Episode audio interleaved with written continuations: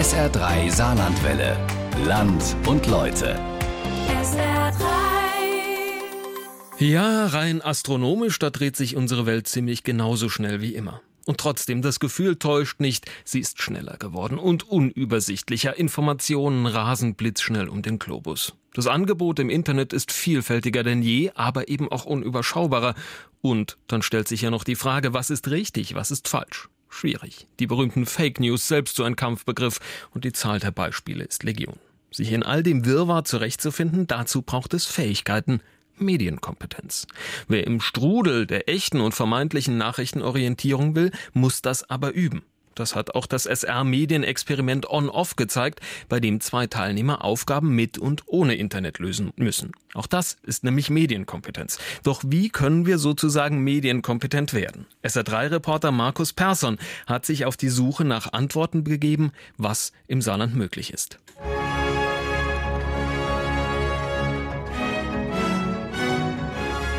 Wolfgang mag es noch klassisch mit Radio, Fernsehen und Tageszeitung. Diana benutzt für alles ihr Smartphone und das Internet. In ihren jeweiligen Medienwelten bewegen sich Diana und Wolfgang sicher, halt eben kompetent. Sie ist Medizinstudentin und 21. Also ich muss ehrlich sagen, ja, es gab für mich eine Welt ohne Online-Medien, aber das hat angehalten bis zur fünften Klasse. Sobald man auf die weiterführende Schule ging, in eine andere Stadt gehen musste, in die Großstadt, da war das Handy zum Beispiel aus dem Alltag nicht mehr wegzudenken. Und mit dem Handy und den Anrufen kamen halt auch die Apps wie WhatsApp, Snapchat, Instagram und sowas dazu. Und seitdem ist das Smartphone ihr steter Begleiter und aus ihrem Leben nicht mehr wegzudenken. Wolfgang ist 63 und erst auf der Arbeit mit Computer und Internet in Kontakt gekommen. Ich habe bei der Firma Schwind geschafft in Brebach. Die haben so Bürosysteme gemacht, alles. Und durch vorher die Ware, wo hinausgeschickt worden ist, ist von Hand geschrieben worden. Und dann später ist halt, das war praktisch der Anfang von mir, wo ich mich dort damit beschäftigt habe, ist die über den Laptop hinausgeschickt worden. Da hat man so ein Programm, hat man da müssen machen alles, wo alles hinausgeschickt worden ist. Und dadurch bin ich langsam auf das Ding dazugekommen. Diana und Wolfgang können mit den Medien umgehen, die sie nutzen. Doch was passiert, wenn beide die Rollen tauschen? Das wollte der SR wissen und hat beiden beim Medienexperiment On-Off Aufgaben gestellt. Ja, was passiert, wenn Diana plötzlich analog und ohne Smartphone unterwegs ist und Internetneuling Wolfgang Aufgaben online erledigen muss? Das klingt dann so. Suche ein Hotel auf Mallorca für eine Person im Einzelzimmer. Ohne Flug. Vom 9. bis 16. Januar 2023. Der Preis soll unter 500 Euro sein. Nicht euer Ernst. Tja, Wie soll ich ein Hotel auf Mallorca finden? Wie schlagen sich die beiden bei der Hotelsuche? Diana hat ohne Internet Probleme. Haben wir einen Katalog oder sowas da?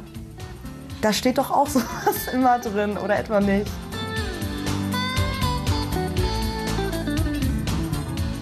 Kompetent mit Medien umgehen, das machen viele im Alltag, bewusst und unbewusst. Doch zum einen bewegt sich jeder auch immer nach eigenen Interessen und Vorlieben in seiner Medienwelt, zum anderen gibt es immer neue Medienangebote und die technische Entwicklung beschleunigt dies.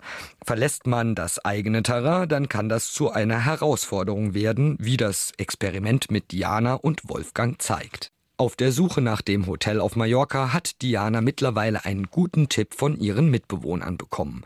Reisen kann man im Reisebüro buchen. Das ist dann zwar zu, aber es steht eine Telefonnummer an der Tür. Ja, hallo.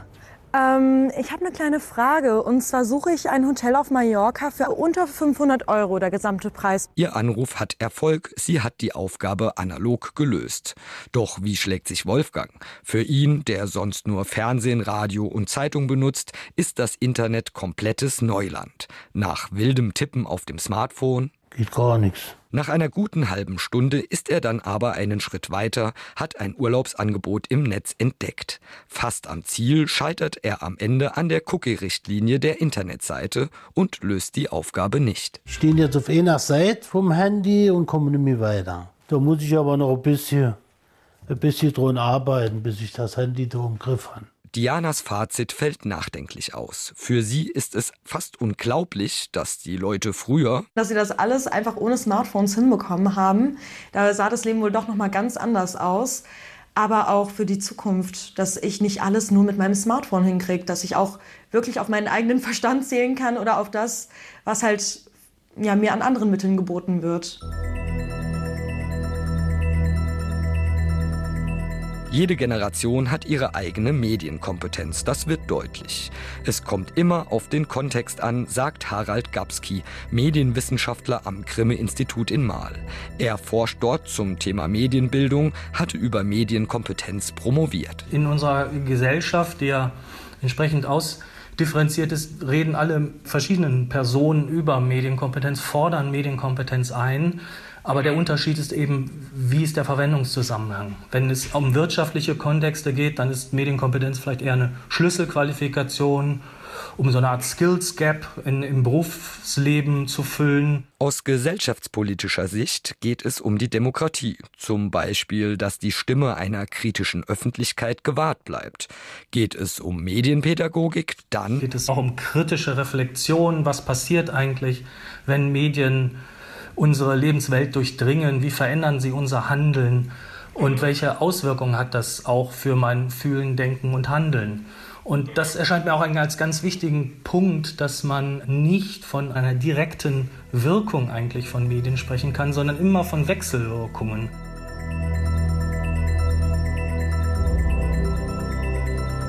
Zurück zu Wolfgang und Diana. Sie kämpfen sich weiter durch die ihnen gestellten Aufgaben. Mal müssen sie die Strecke mit dem ÖPNV herausfinden, mal die aktuelle Tabelle der Fußball-Landesliga. Dann kommt eine Aufgabe, bei der geht es nicht nur um das gewusst wie, sondern auch um das warum. Was sind die News des Tages? Nenne eine regionale Nachricht. Eine überregionale und eine Sportnachricht. Okay.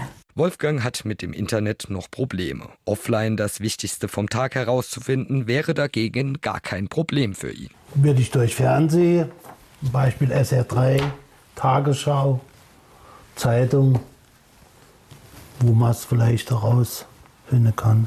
Doch nach einem kleinen Tipp, dass es die Tagesschau ja nicht nur im Fernsehen, sondern auch im Internet gibt, ist bei ihm der Knoten geplatzt. Innerhalb weniger Minuten hat Wolfgang die Aufgabe erledigt. Diana, die auf der Suche nach einer Tageszeitung ist, ist dagegen mit der Auswahl der Blätter überfordert. Sie findet zwar News, dass sich die Uniklinik ähm, für den Kauf von einer neuen Kirchner Klinik interessiert. Und was überregionale Infos angeht, ist, dass die Bundesländer dem 9-Euro-Ticket zustimmen. Das Problem, Diana hat die Zeitung vom Vortag gekauft und damit alte Nachrichten vorgelesen.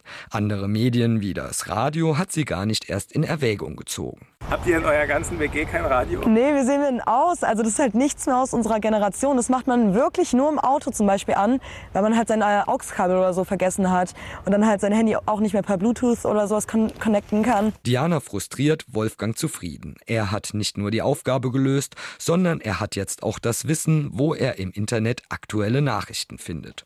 Probleme hat Wolfgang vor allem immer mal wieder mit der richtigen Bedienung von Smartphone oder Laptop. Ja, wie wäre wäre es da mit einem Kurs an der Volkshochschule in Sachen Computer und Co. Oh nee, da habe ich kein Interesse. Da rufe ich lieber meine Tochter und Annika und bei dem geht ja alles wie im Fluch. Husch, fort. Die kennen ja das. Die tun ja tippe, ohne drauf zu gucken, tippe die. Oh, ne?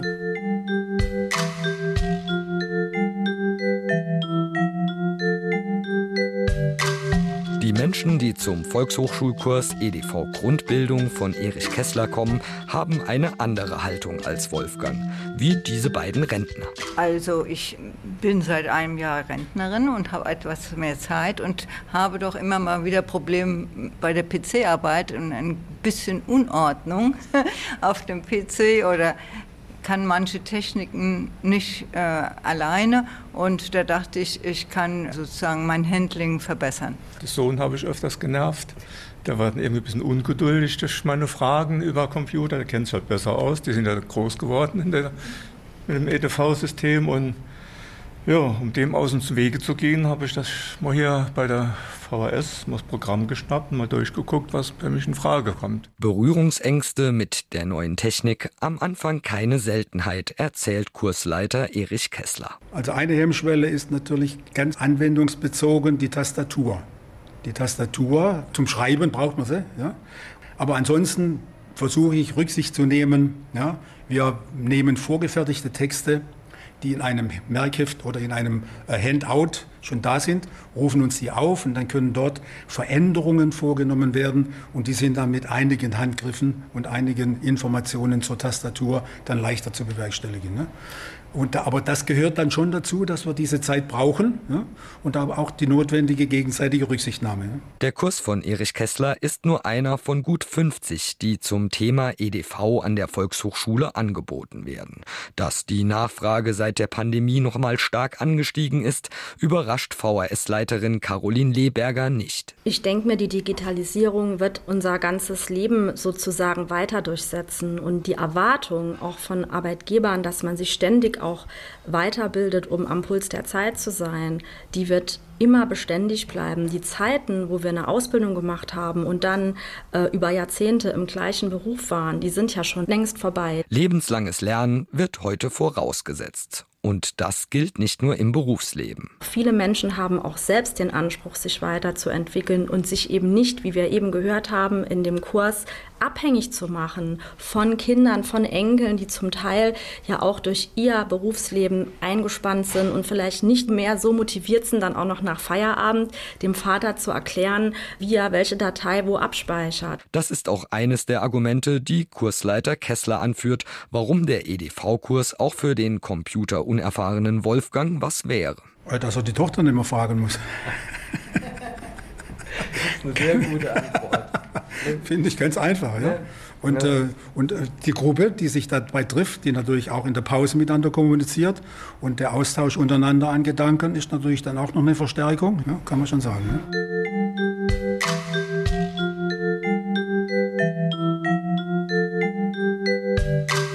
Von der älteren Generation zur jungen. Um den Umgang mit Medieninhalten geht es beim Projekt Medienscouts an saarländischen Schulen. Das wird von Patrick Reimsbach vom Landesinstitut für Pädagogik und Medien betreut. Das Projekt gibt es schon seit 2012 in verschiedenen Bundesländern. Im Saarland ist es wieder stark nachgefragt. Am letzten Workshop haben 26 Lehrer teilgenommen. Die werden dann wiederum an ihren Schulen mehrere Schüler als Medienscouts anleiten. Der Grundgedanke ist eigentlich diese Peer Education, dass quasi Schülerinnen und Schüler ihre Mitschüler, also Gleichaltrige, wiederum schulen und beraten im Bereich Medienerziehung, Medienkompetenz. Sagt Patrick Reimsbach. Gleichzeitig werden die Medienscouts auch für Dinge wie Cybermobbing sensibilisiert. Damit steigen die Chancen, dass Betroffenen schneller geholfen wird. Doch Medienscouts soll an den Schulen künftig mehr bedeuten. Ich glaube, wenn man diesen medialen Aspekt mit reinbringen möchte, da muss man viel mehr wirklich projektorientiert rangehen an die Sachen, äh, produktorientiert auch, ne, dass Schülerinnen und Schüler wirklich zu Produzenten werden. Wir hatten ein Modul zum Thema Werbung und Kommerz auch. Da ging es dann darum, selbst mal Werbung zu produzieren und in dem Moment aber gleichzeitig auch zu hinterfragen, was sind denn die Strategien eigentlich der Werbeindustrie, auch Thema Influencing zum Beispiel. Um solche Projekte umzusetzen, braucht es natürlich die richtige Ausstattung an den Schulen. Digitalpakt und Corona haben hier zwar Schwung gebracht, doch an vielen Stellen ist noch Sand im Getriebe. Die einen fragen sich, wer sich um die Wartung der neuen Geräte kümmert. An der anderen Schule gibt es kein WLAN im Gebäude. Trotzdem, für Patrick Reimsbach ist klar, ah, ich glaube, Medien müssen einfach ein selbstverständlicher äh, Teil des schulischen Alltags werden. Klar, dafür brauche ich die technische Voraussetzung. Im Moment ist ja sehr viel im Umbruch. An vielen Schulen hapert es da an einigen Stellen noch, aber ich habe die Hoffnung, dass sich da doch einiges noch tun wird in den nächsten Jahren. Und dann äh, brauche ich halt auch Lehrerinnen und Lehrer, die da wirklich auch äh, Lust haben, äh, solche Projekte auch durchzuführen.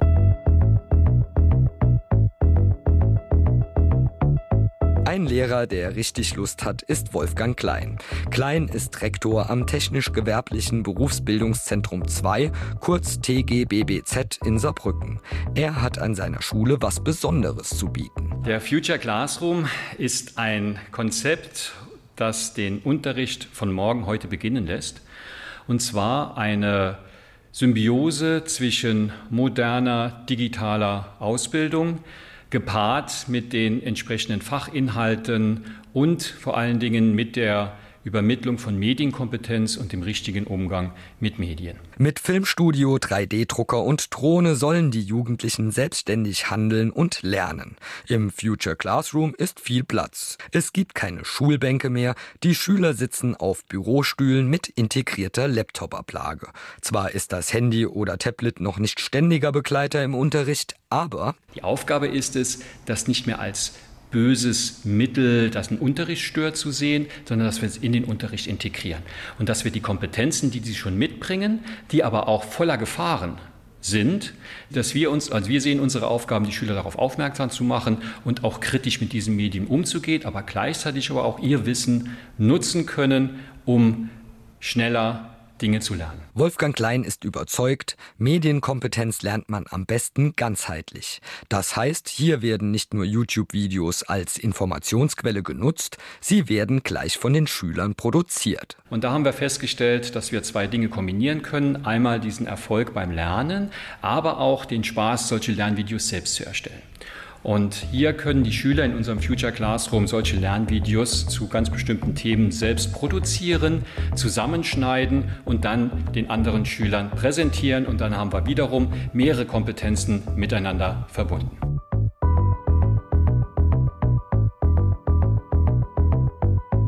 Auch an der Gemeinschaftsschule in Freisen ist man auf dem Weg in die Zukunft. Ähnlich wie beim Future Classroom gibt es dort den sogenannten Makerspace. Für rund 130.000 Euro von Land und Kreis St. Wendel wurde die Schule mit allem ausgestattet, was das digitale Herz begehrt. Deshalb können Luca und Janosch jetzt mit einer Greenbox experimentieren. Dabei handelt es sich um ein spezielles Set bei Dreharbeiten und Fotoaufnahmen, an dem Objekte und Personen vor einer komplett grünen Kulisse abgelichtet werden. Später kann man die dann vor jeder Art von Hintergrundkulisse platzieren. Also äh, damit kann man so Effekte machen, vielleicht wenn man gerne in den Urlaub sein möchte oder so Bilder so machen will, kann man beispielsweise so machen, als ob man am Strand sitzen würde. Man sitzt aber eigentlich nicht am Strand, sondern man sitzt eigentlich nur vor einer grünen Wand. Und das kann man halt mit diesem Raum gut machen. Ein paar Meter weiter wird an Lego-Robotern gearbeitet. Dort planen Leon und Joe ein besonderes Programm. Wir beide bauen zusammen einen Farbsortierer. Das kann man sich so vorstellen, das ist wie so eine Art kleines Laufband. Wir haben so kleine bunte Steinchen, die können wir dann da drauflegen und dann wird es halt ja, sortiert. Für den Schulleiter Marc-André Müller ist klar, wohin die Lernreise für die Schüler durch die neuen Möglichkeiten gehen soll. Sie sollen kompetent mit Medien aller Art umgehen können. Also in den neuen Räumlichkeiten geht es generell um das 4K-Lernen, also um Kollaboration, um kreatives Arbeiten, um kritisches Denken, um Kommunikation. Die Schüler sollen allgemein ähm, in Gruppen miteinander in die Diskussion kommen, arbeiten. Funktioniert.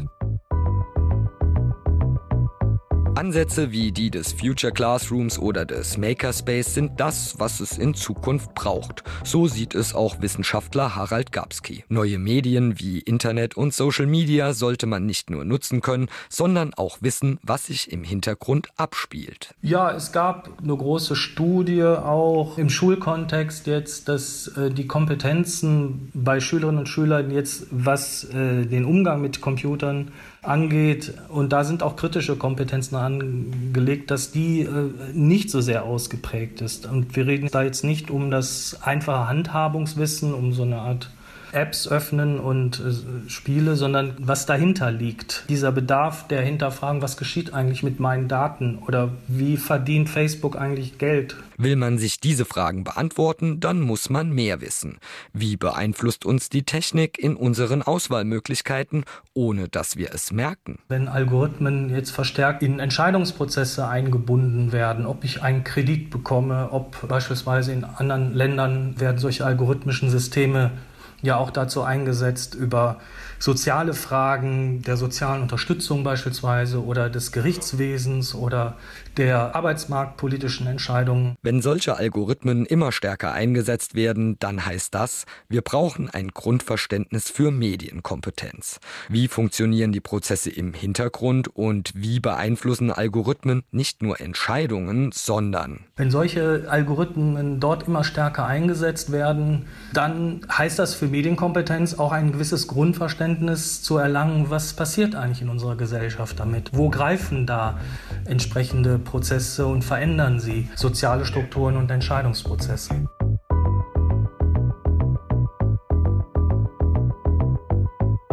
Mit solchen Fragen beschäftigt man sich natürlich auch bei der Landesmedienanstalt des Saarlandes LMS.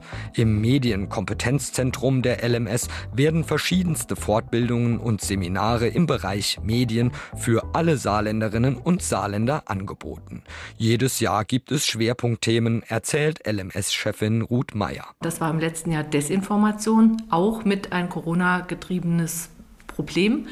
Also die Frage, welche Nachricht ist denn wahr, welche ist verfälscht, wo kann ich vertrauen? Und wo kann ich denn hinschauen, um herauszufinden, ob das Video stimmt, ob das ein Social Bot ist oder wirklich eine Person dahinter steckt und vieles mehr.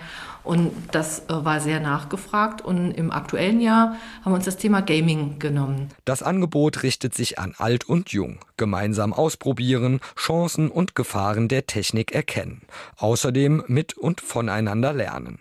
Das Kursangebot der Landesmedienanstalt zu Medienkompetenz umfasst gut 100 Seminare im vierten Quartal dieses Jahres. Programme für Schulen oder pädagogische Fachkräfte, Gruppen, Kinder und Jugendliche. In Präsenz Präsenz oder als Webinar kann man sich über den Nachrichtendienst Telegram aufklären lassen, aber auch Zocken für Senioren ist im Angebot. Also Medienkompetenz ist aus meiner Sicht tatsächlich eine Kernkompetenz neben äh, Lesen, Schreiben, Rechnen, weil es so vieles vermittelt und deshalb gehört es selbstverständlich in die Schulen und dann ist es auch mit der Schule nicht getan. Wenn man im Arbeitsleben ist, ist man ebenso mit Medien beschäftigt und diese entwickeln sich permanent weiter. Es wird ein lebenslanger Lernprozess sein und bleiben und das kann ja auch Spaß machen.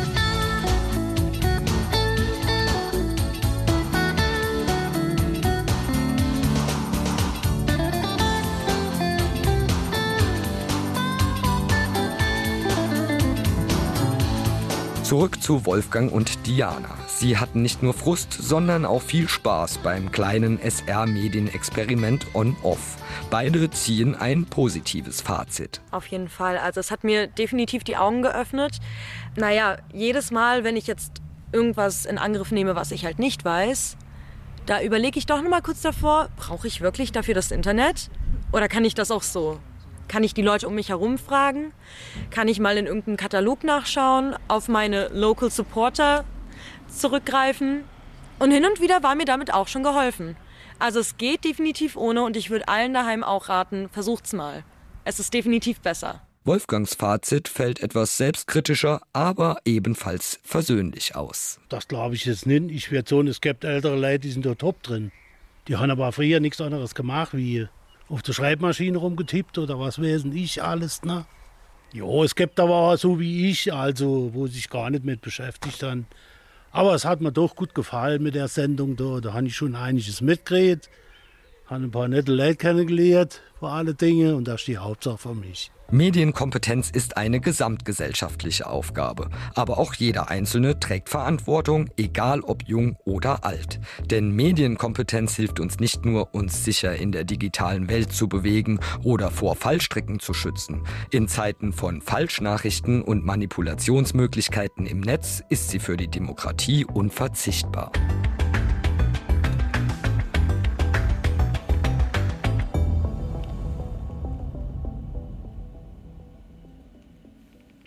Ein Land und Leute von Markus Persson. Nachzuhören natürlich das Ganze auch in eben diesem Netz. Und wie wichtig Medienkompetenz ist, das hat sich auch diese Woche gezeigt. Da haben im Saarland die Landesmedienanstalt und der Rundfunkrat gemeinsam zu diesem Thema getagt. Das ist zum ersten Mal in Deutschland, dass diese beiden Gremien zusammenkommen und das klare Ergebnis, Medienkompetenz muss gefördert werden für alle Generationen.